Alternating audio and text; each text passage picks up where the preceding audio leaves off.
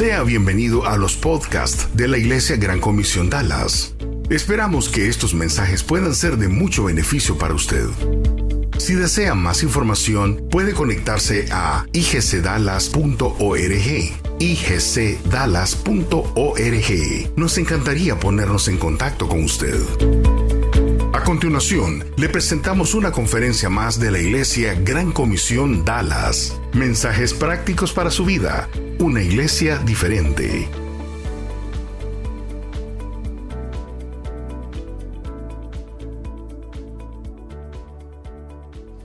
Bien, qué bueno. Vamos a ver.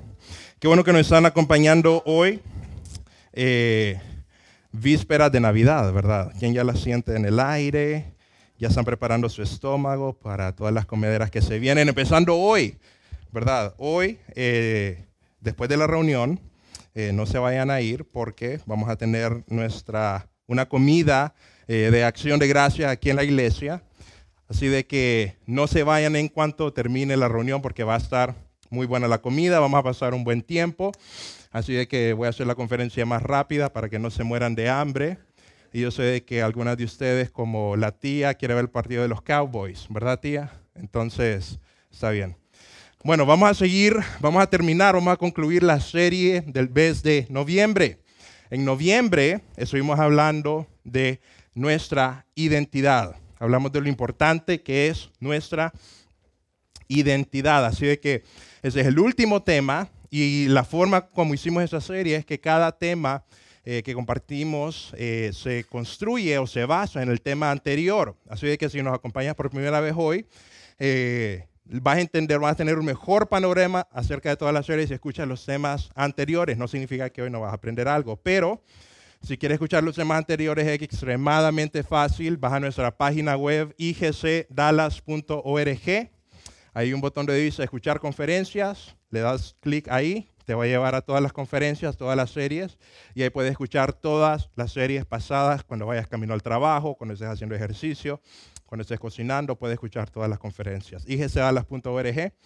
Y hoy estamos eh, culminando el último tema de nuestra serie reflejando mi identidad. Así que vamos a orar para empezar con el tema, para que Dios nos hable algo el día de hoy. Gracias, Padre, por la oportunidad de estar aquí. Gracias por la oportunidad de reunirnos. Te pedimos, Señor, de que el día de hoy tú nos enseñes algo, tú nos hables eh, algo de tu palabra, de que tu palabra entre a nuestra mente, tu palabra entre a nuestro corazón eh, y de que no solamente entre a nuestro corazón, sino de que haga fruto en nuestro corazón, haga fruto en nuestras vidas y se refleje en nuestro diario vivir. Gracias, Padre, por tu amor hacia nosotros. Tú siempre quieres lo mejor para nosotros. Estamos agradecidos por eso. En tu nombre oramos. Amén. Cuando estaba eh, en mis años de adolescencia, tenía como 14, 15 años, eh, yo tenía una amiga eh, que la conocí como por esa edad, como a los 14 y 15 años. Y lo interesante de ella es que cuando la conocí, ella tenía una forma bien peculiar de vestirse. En ese tiempo estaba bien a la moda lo que eran los góticos o los, los punk. Eh, lo que significa eso es que ella se vestía de negro, ¿verdad? Le gustaba mucho el negro. Su maquillaje tenía mucho negro en su casa, se hacía el, aquí el underline en los ojos, se pintaba los labios de negro. Eh, ¿Verdad? Eso era su estilo. Escuchaba cierto tipo de música, y a ella le gustaba ese tipo de cosas, usaba unas cadenas de que tenían púas y eso era, eso era la moda en ese tiempo y era e, esa era la forma en la que ella se vestía. Em, yo la conocí por mucho tiempo, eh, no voy a decir el nombre de ella, le vamos a poner un nombre, le vamos a poner Carla, por ejemplo. Y Carla eh, llegó un tiempo de que se metió en una relación y conoció a, vamos a poner el nombre Carlos, ¿verdad? conoció a Carlos y se enamoró de Carlos y Carlos también se enamoró de Carla. Y lo que pasó es que Carlos no se vestía de la forma en que Carla se vestía. Ella se vestía de negro y él era bien formal. Él tenía camisa siempre de botones, eh, se metía la camisa al, al pantalón, siempre andaba bien formal y colorido. Y Carla era muy diferente a Carlos. Pero lo que pasó es de que ellos empezaron una relación, o sea, ellos, eh, eh, Carla se hizo novia de Carlos. Y lo que pasó es que nosotros empezamos a ver, y yo empecé a ver principalmente, que Carla empezó a cambiar. Carla empezó a actuar de forma diferente. Y no solamente eso, sino de que Carla se empezó a vestir diferente. Ya vimos de que Carla ya no usaba ropa tan negra, sino de que empezó a usar diferentes colores. Y vimos de que Carla no solamente usaba pantalones, sino de que un día Carla, me acuerdo de que empezó a usar faldas. Y todos mis amigos y yo sabíamos por qué era. Y sabíamos por qué, porque Carlos era de esa forma. Y las exnovias que había tenido Carlos eran de ese tipo de muchachas. Entonces, ella empezó a cambiar por él. Interesantemente, y no solamente eso, sino de que Carlos estaba en la banda y él tocaba batería. Y ella también se metió a la banda. Y lo chistoso es de que ella no podía cantar, pero cuando digo que no podía cantar es que de verdad, si ustedes piensan que ustedes no pueden cantar, ella era peor que ustedes. Era de esas personas que no podía llevar el tiempo ni en las canciones de feliz cumpleaños, horrible.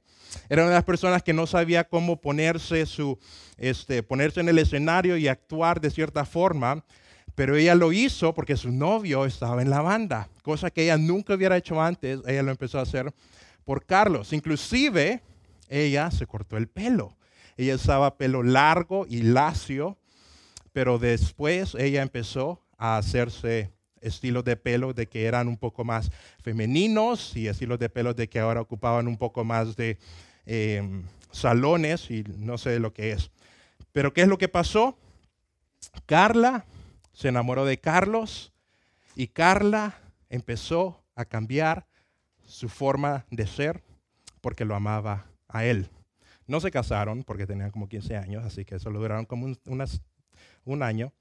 Pero es interesante cómo esa relación de ellos dos cambió el comportamiento de ella. Ella paró de ser algunas cosas y empezó a hacer algunas otras cosas que ella nunca hubiera hecho si no hubiera estado en esa relación. ¿Y por qué cuento esa historia? ¿Por qué? Porque nosotros hemos estado hablando de tu identidad como persona.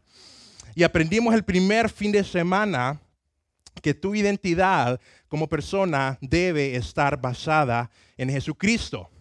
Después aprendimos de que tu identidad como persona era de alguien que Dios considera un tesoro.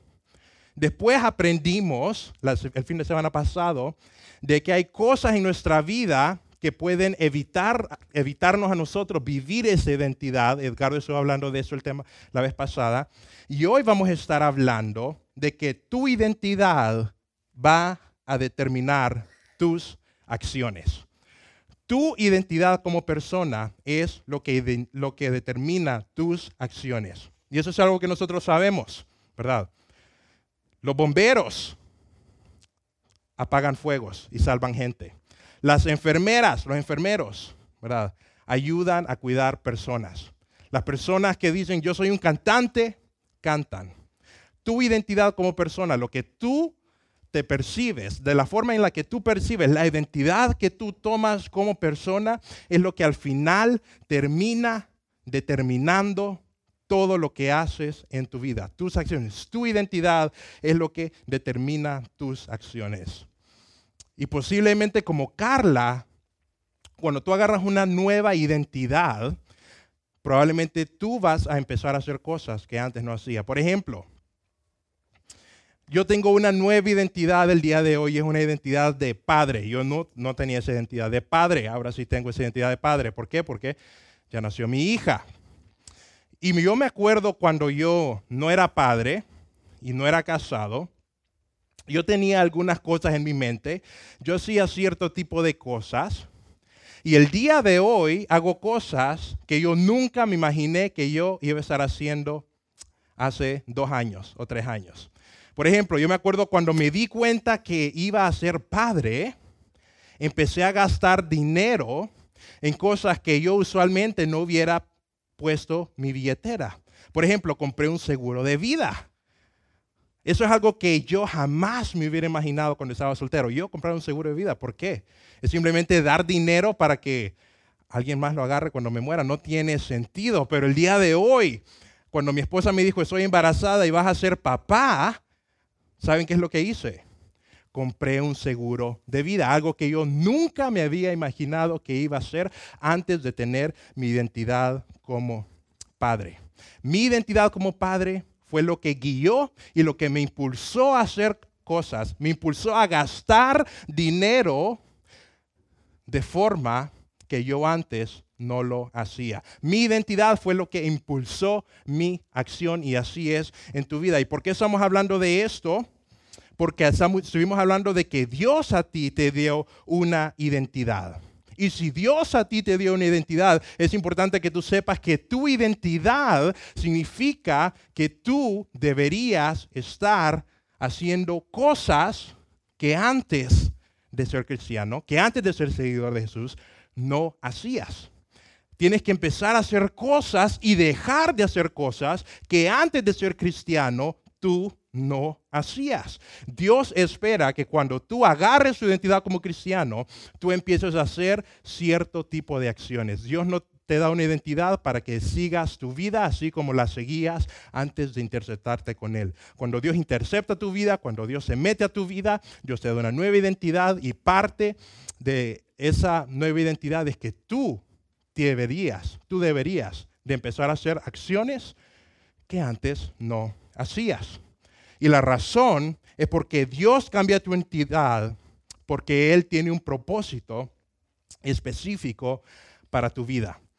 Dios no simplemente cambia tu identidad para que, porque dice, yo quiero cambiarle la identidad a Jorge, yo le quiero, que, yo le quiero cambiar la identidad a Carla, simplemente porque, porque sí. No quiero, no quiero que cambie Carla, no quiero que haga nada diferente. Es mi hija, pero no espero que ella haga algo diferente. Dios no es así.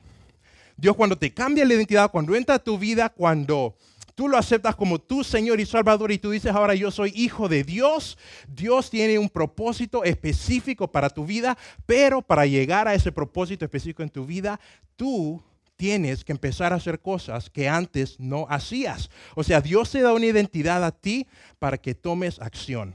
No te da una identidad para que sigas tu vida como era antes. Dios te da una identidad para que tomes una acción. En otras, pocas, en otras palabras, Dios no, está Dios no está interesado en dejarte como te encontró. Él está interesado en cambiarte. Dios se acepta como te encontró, te acepta como te vio, te acepta así como tú te acercaste a Él, pero Él no está interesado en dejarte de esa manera. Dios espera que cuando tú lo aceptes como Señor y Salvador, haya un cambio en tu vida. ¿Por qué? Porque tienes una nueva identidad. Y una nueva identidad significa que tú deberías y debes empezar a hacer cosas que antes no hacías. debes estar completamente en un constante cambio. Dice Efesios 4 del 11, al 13. Eh, es una carta, dice Pablo, y él mismo, Dios, constituyó a unos apóstoles, a otros profetas, a otros evangelistas, a otros pastores y maestros. Lo que está diciendo es Dios le dio una identidad a unas personas y le dio diferentes papeles. Mira, algunos le hizo eh, profetas, dice ahí, a otros apóstoles. Eh, a Dios se dio una identidad ahí, estás en una de estas identidades. Y el siguiente verso dice, a fin de perfeccionar a los santos, o sea, a todos nosotros que hemos aceptado a Jesucristo como nuestro Salvador, para la obra del ministerio, para la edificación del cuerpo de Cristo. Y sigue diciendo el verso, hasta que todos lleguemos a estar unidos por la fe y el conocimiento del Hijo de Dios, hasta que lleguemos a ser un hombre o una mujer perfectos a la medida de Jesucristo. Lo que está diciendo este verso básicamente es, Dios te dio un papel y Él quiere de que tú estés cambiando y te esté cambiando hasta que llegues a tu vida a ser como Jesucristo. Eso significa de que tu vida siempre debe estar en un cambio constante hacia ser mejor persona, hacia parecerte más a Jesucristo. Eso significa de que tú siempre vas a hacer un trabajo en proceso. Siempre. Y lo que eso significa es de que tu vida tiene que estar constantemente siendo mejor tu vida tiene que estar mejorando constantemente. ¿Por qué? Porque eso es lo que quiere Jesucristo para tu vida. Lo que eso significa es que cada año debes mirar a tu vida y mirar a tu vida hace un, hace un año y decir, el día de hoy yo soy una mejor persona. Déjame decirte algo. Si hace un año atrás tú miras tu vida y tu vida sigue igual o peor, pero si sigue igual, eso no viene de Dios. Si en tu vida, la vida de hoy, es igual en ciertas áreas que tu vida hace un año, eso no viene de Dios. Dios quiere que tú el día de hoy seas una mejor persona de lo que eras hace un año y cuáles son las áreas en las que tú tienes que mejorar. Puede que tú hace un año subís a esta, lleva más de un año luchando con un pecado, con un área de tu vida, tú dices, yo soy enojado y ya lleva 20 años de ser enojado y no mejora, ¿sabe qué? Eso no viene de Dios. Dios quiere de que vayas mejorando, que vayas perfeccionando tu vida hasta llegar a ser como Jesucristo. Y lo interesante es que nunca vamos a llegar a ser como Jesucristo pero siempre podemos estar trabajando para parecernos un poquito más. Y ese es el espíritu de ese verso. Así de que si tú llevas un año y no has perdonado a aquella persona, eso no viene de Dios.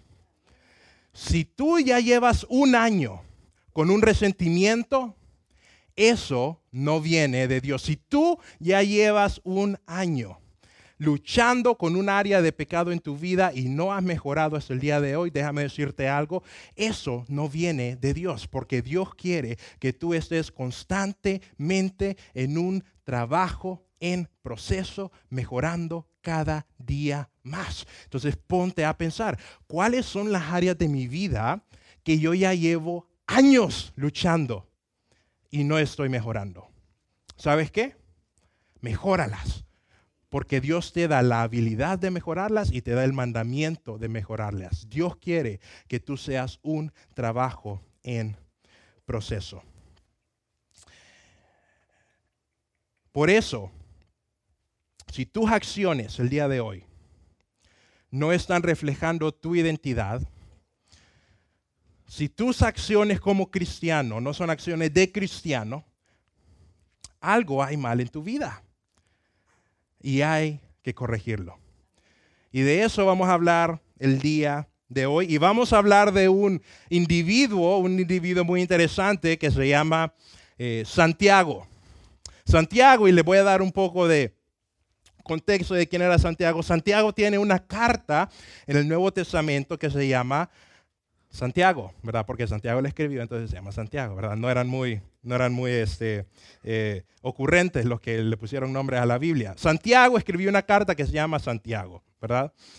Y Santiago, por si tú no sabías, era hermano menor de Jesús. Así que tú dices, ¿Jesús tenía hermanos? Sí, tenía varios hermanos. Uno de ellos se llama Santiago. Así que recuerda, Santiago el hermano, ¿verdad? Santiago era hermano de Jesús. Pero lo interesante de Santiago, lo interesante de Santiago es que Santiago nunca creyó que Jesucristo era Dios hasta que Jesucristo murió. Toda la vida adulta de Jesucristo, todos los milagros que tú lees en la Biblia, todos los milagros que tú lees en el, Nuevo Testamento, Santiago dijo, este hombre que es mi hermano está loco, ¿verdad? Inclusive tú ves en, diferentes partes de la Biblia que menciona a Santiago y lo menciona como alguien de que pensaba que Jesús era alguien loco.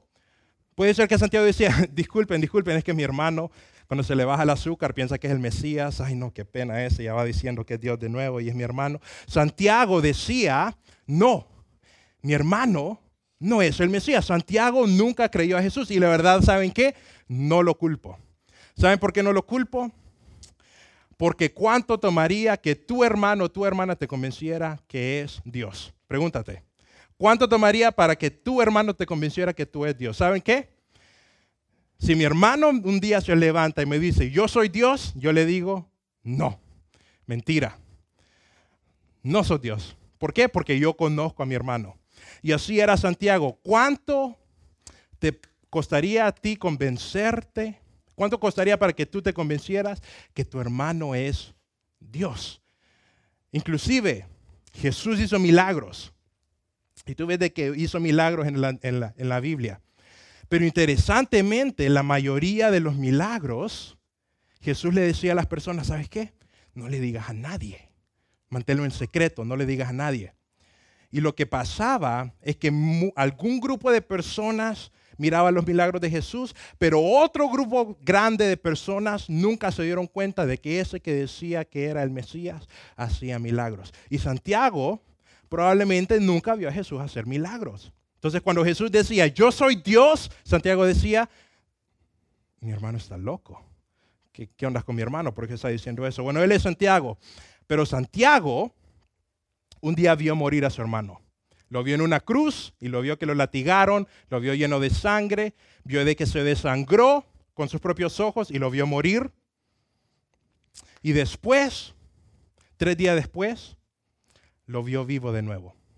Y cuando lo vio vivo de nuevo, dice, yo creo de que tenía razón.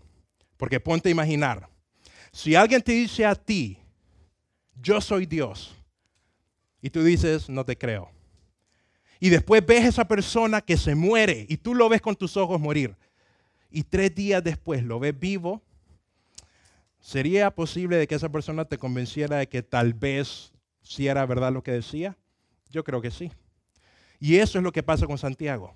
Y Santiago se convierte, después de ser alguien que no confiaba, que no creía que su hermano era Dios, en ser alguien de que confesó que su hermano era su salvador. Y no solamente eso, se convierte el líder de la iglesia más grande de ese tiempo, la iglesia de Jerusalén. Y Santiago escribe una carta.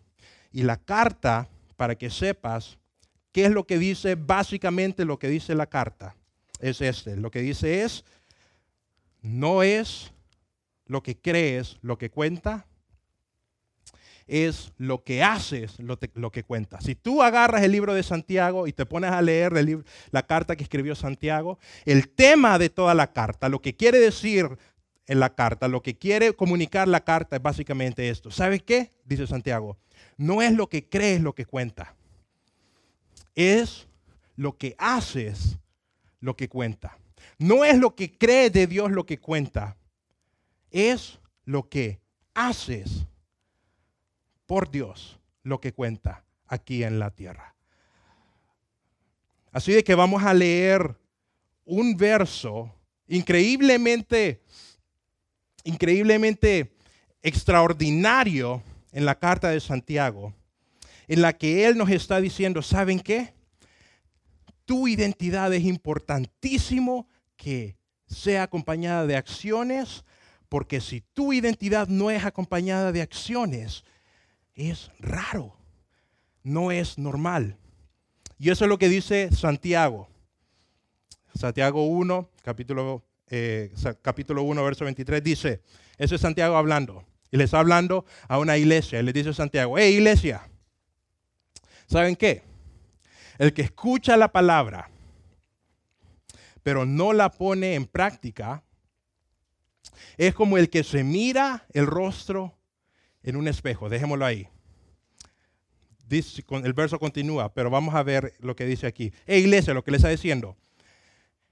El que escucha la palabra, el que viene solamente a la iglesia, el que escucha estudios bíblicos, inclusivemente el que lee la Biblia, pero se queda ahí, es como alguien que mira el rostro en un espejo. Ok, no tiene mucho sentido, pero después continúa y dice,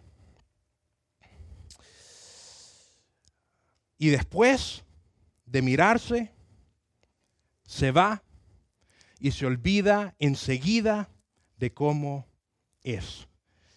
El que escucha la palabra, el que escucha los estudios bíblicos, el que lee la Biblia, pero no hace nada, es como alguien que se mira al espejo y después de mirarse en el espejo, aquí hay espejos, después de mirarse en el espejo, se va y enseguida se olvida de cómo es. Hay otra versión que dice es como el hombre que mira su rostro natural. Y lo que está diciendo Santiago, lo que quiere decir a nosotros en ese momento no tiene mucho sentido porque todos tenemos espejos. Todos podemos sacar nuestro celular, ponemos la selfie y nos podemos ver cómo tenemos. Todos tenemos un gran espejo en nuestra casa, todos tenemos un gran espejo en nuestro baño. En el tiempo de Santiago, los espejos eran más difíciles de conseguir porque en los tiempos de Santiago los espejos no eran de vidrio, sino de que eran de algún tipo de metal. Y lo que significaba que los espejos eran de algún tipo de metal es de que solo ciertas, ciertos tipos de personas podían tener espejos. No era todos los que podían tener espejos como el día de hoy, eran ciertas personas que podían tener espejos. Y lo que está diciendo es que los espejos uno los usa para arreglarse.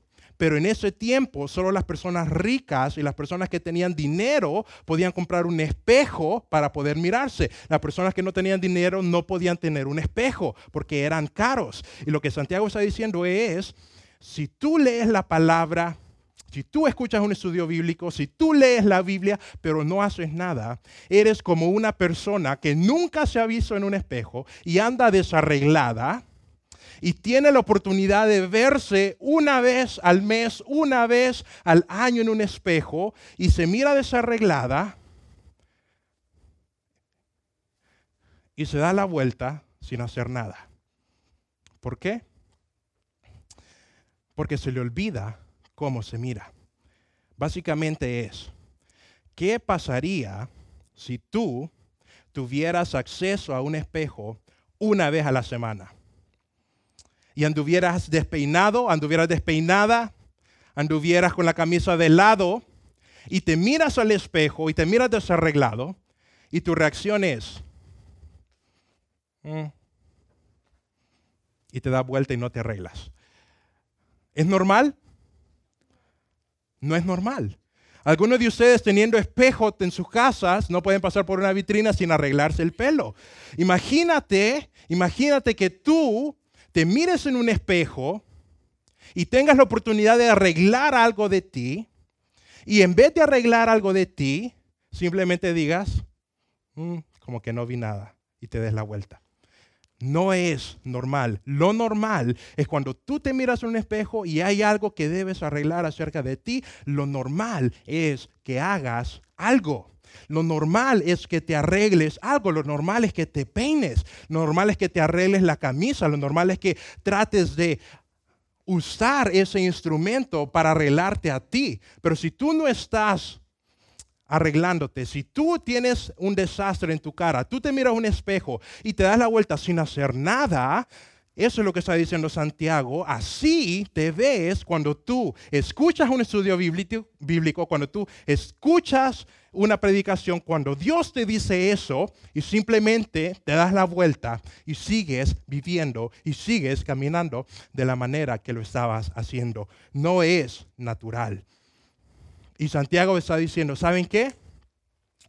Cuando tú estés confrontado con algo que te dice Dios, cuando tú estés confrontado con algo que te dice la Biblia, cuando tú estés confrontado con una enseñanza, lo normal para tu identidad es que trates de moverte y hacer alguna acción para arreglarte. No es normal que no arregles nada en tu vida y te des la vuelta. Lo normal es que tú trates de hacer algo, que cuando Dios se confronte y te diga algo, tú respondas.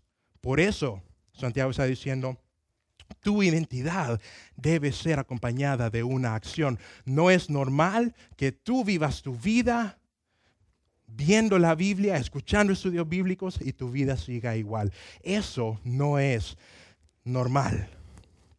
Y parte de ser alguien que se llama seguidor de Jesucristo es obedecer. Es agarrar la Biblia y cuando la Biblia te dice tú debes de hacer esto y debes de dejar de hacer esto, tu identidad como cristiano, lo normal en tu vida debería ser, yo voy a usar la Biblia para ver en qué debo mejorar, pero no lo dejo ahí, sino que debo de actuar. Debo de arreglar eso que la Biblia me está diciendo, que Dios me está diciendo que tengo que arreglar. La obediencia es parte fundamental de tu propósito. Y aquí es donde muchos cristianos, y aquí es donde mucha gente llegan a chocar con la Biblia porque dicen, ah, yo quiero ser cristiano. Yo quiero ser cristiano y yo voy a decir de que yo soy cristiano, pero hay cosas que simplemente yo no quiero, me cuestan obedecer. Yo una vez le di el evangelio a alguien y me dijo, o sea que debo de parar de fumar, me dijo. Preocupado, yo tengo que parar de fumar. Y en ese momento yo le dije, tal vez hoy no, pero eventualmente, si tú decides seguir a Jesús, vas a dejar de dejar, vas a dejar que cosas se estén controlando tu vida. Sí. Tienes que obedecer. La obediencia es parte fundamental del propósito. Por eso Dios, cuando te dice, haz esto, tú como cristiano, si tú eres un cristiano, tú debes decir, yo voy a tratar de obedecer. Y esta es la parte difícil de ser cristiano, porque Dios se dice cosas así como que tú tienes que amar a aquellos que no te aman, tú tienes que amar a las personas que te despician. Y ahí es cuando tú dices como cristiano, uy, ok, yo soy cristiano, pero ese, mm, ¿saben qué? Lo voy a dejar en el baúl. No puedo cambiar eso. Voy a venir a la iglesia, voy a apartar un domingo, me voy a apartar los partidos de los Cowboys, pero perdonar a las personas, mm, ¿saben qué? Ese no lo voy a hacer. Voy a escuchar los estudios bíblicos, pero ser generoso, diezmar, ah, ¿saben qué? Ese, ese, ese, ese no lo voy a hacer porque que la economía, ¿verdad? Voy a, voy a dar de mi tiempo, voy a donar de vez en cuando, pero pero ser fiel en la iglesia, o sea, estar todos los, todos los domingos en la iglesia. O sea, es que a veces uno está cansado, a veces uno está bien cansado. Pero la obediencia, Dios está diciendo, la obediencia para que tú tengas propósito en tu vida, para que tu vida sea una vida que tenga propósito, tú tienes que obedecer lo que Dios te dice. Tú tienes que verte en el espejo y mejorar eso que necesita ser arreglado. La obediencia a Dios para que tu vida sea una vida que tiene propósito tiene que ser completa y tiene que ser constante. No tiene que ser a veces y en algunas cosas y a veces cuando me acuerdo. Tiene que ser siempre. ¿Saben qué? Puede ser de que aquí es donde tú dices, ¿saben que la iglesia, la iglesia, yo vengo a la iglesia para que me digan cosas bonitas. Yo vengo a la iglesia para que me digan Dios te ama. Yo vengo a la iglesia para que me digan Dios eh, te da gracia. Y es cierto, Dios te da gracia. Pero también debes de venir a la iglesia para ser confrontado con verdades. Debes de venir a la iglesia para que hayan cosas en tu vida que cambien. Porque muchas veces tú puedes decir, yo quiero venir a la iglesia y quiero tener una relación con Dios, pero no quiero de que se metan en esta área de mi vida. Yo quiero venir a la iglesia, pero no quiero que se metan en área de mi vida. No quiero obedecer completamente, completamente. ¿Sabes qué? La alternativa de obedecer a Dios es obedecerte a ti mismo. ¿Y saben qué? Todas las malas decisiones que tú has tomado en tu vida las tomaste obedeciéndote a ti mismo. Y esa es la alternativa. Tú puedes decir, ok, ¿por qué si yo quiero ser cristiano yo tengo que amar a las personas que me odian? ¿Por qué si yo quiero ser cristiano significa que yo tengo que perdonar a esa persona que me hizo ese daño? ¿Por qué? ¿Por qué no puedo ser cristiano sin hacer eso? ¿Por qué para ser cristiano significa que yo le tengo que dar acceso a Dios a mis fondos? ¿Por qué significa?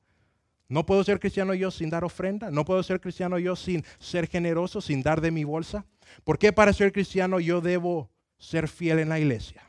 ¿Por qué no puedo ser cristiano en mi casa? ¿Sabes por qué? Porque Dios te dice. Y si Dios te dice, si no lo haces, estás en desobediencia. Y el problema de la desobediencia es cuando no obedeces a Dios, te estás obedeciendo a ti mismo. Y tú eres un pésimo dador de órdenes. Todos los errores que tú has hecho en tu vida, todas las malas decisiones que tú has hecho en tu vida, las hiciste porque te hiciste caso. Las hiciste porque dijiste, yo la voy a racionar en mi mente. Y obedeciste tu propio corazón. Lo que dijo Edgardo la vez pasada, tu propia naturaleza. Así que si tú no quieres obedecer a Dios, la alternativa es estar obedeciendo lo que dice tu naturaleza. Y si tú eres alguien que has estado obedeciendo tu naturaleza, si eres sincero conmigo, me vas a decir que no te está yendo muy bien. Cuando tú obedeces tu naturaleza, cuando tú obedeces tu corazón, no te va muy bien en la vida. Y Dios dice, obedéceme porque yo tengo buenos planes para ti, muchos mejores de los que tú tienes para tu propia vida. Así de que, ¿por qué no le obedeces a Dios? Si obedecerte a ti te causa problemas, ¿por qué no haces un cambio y obedeces a Dios que te causará muchas victorias en tu vida? Pero Dios te dice, tu caminar como cristiano debe ser acompañado de acciones. Tu caminar como cristiano no es simplemente creer, sino es hacer. Así que ponte a pensar cuáles son las áreas de mi vida que si yo me llamo cristiano, no estoy obedeciendo. Y si no estás obedeciendo, te animo a que cuando llegues a tu casa, agarres tu espejo, anotes Santiago 1.23 y anotes el verso que dice, es como el que se mira el rostro en el espejo y después de mirarse se va y se olvida enseguida cómo es.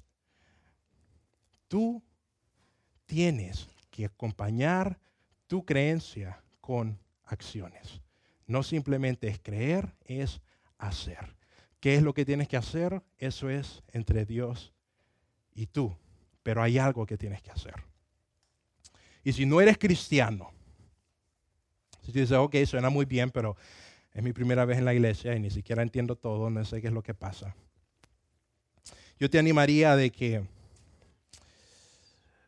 te enfrentes con la realidad que se encontró Santiago. Y es, si tú dices, yo no sé cuál es mi identidad, lo que le dio la identidad a Santiago es que tuvo un encuentro con Jesucristo resucitado. Pregunta, ¿has tenido tú un encuentro con Jesucristo? No el Jesucristo que vemos en el Nuevo Testamento, el que hizo milagros, ese que es bueno que tú te lo encuentres. Pero has tenido un encuentro con el Jesucristo que venció la muerte y resucitó. ¿Has tenido un encuentro con ese Jesucristo? ¿Sabes por qué? Porque ese es el Jesucristo que te está llamando el día de hoy. Vamos a orar, vamos a poner de pie, le voy a pedir a la banda que vaya pasando. Pero quiero darte un tiempo. Quiero darte un tiempo para que tú pienses acerca de tu vida y digas, Dios, ¿cuáles son algunas áreas de mi vida que yo sé que necesito cambiar, que yo sé que no van conforme a mi identidad como hijo de Dios y yo simplemente no lo estoy haciendo? ¿Cuáles son las cosas que yo debo de dejar de hacer como hijo de Dios? Y simplemente no lo estoy haciendo. No sé qué es lo que hay en tu vida. Puede que haya alguien que no hayas eh, perdonado. Llevas años sin perdonar. Puede ser algún resentimiento que hay en tu corazón. Llevas años con ese resentimiento. Puede ser una mala actitud que tú tienes, un pensamiento malo en tu mente. Puede ser de que algo que pasó hace tiempo, un evento que pasó hace tiempo, alguien te dijo algo y tú todavía no lo has superado. No sé qué es, pero hay algo en tu vida, hay algo en tu vida, hay un siguiente paso que tú debes de tomar el día de hoy para parecerte más a Cristo. Así que te voy a pedir de que te tomes 20 segundos, 30 segundos, no sé, para que tú le digas a Dios, Dios, yo quiero empezar a hacer esto. Yo quiero empezar a leer la Biblia. Yo quiero empezar a ser fiel aquí en la iglesia. Yo quiero empezar a poner mi dinero a donde está mi corazón. Quiero poner mi dinero aquí a tu servicio, a tus pies, Dios. Quiero poner mis actitudes, mis dones. No sé qué es lo que tú necesitas poner a los pies de Cristo el día de hoy. Pero hay algo que tú debes de hacer. No te vayas hoy sin tomar una decisión. No vayas hoy sin eh, eh, habiendo un desconecte entre tu identidad y tus acciones. Tu identidad como hijo de Dios es de alguien amado. Tu identidad como hijo de Dios es de alguien perdonado. Tu identidad como hijo de Dios es como alguien redimido. Actúa como alguien que tiene esa identidad. Deja de hacer cosas que no van de acuerdo a tu identidad y toma decisiones y toma acciones para parecerte hoy más a Cristo de lo que tú fuiste el día de ayer. No sé lo que es, pero te voy a dar 10, 15 segundos para que lo pienses.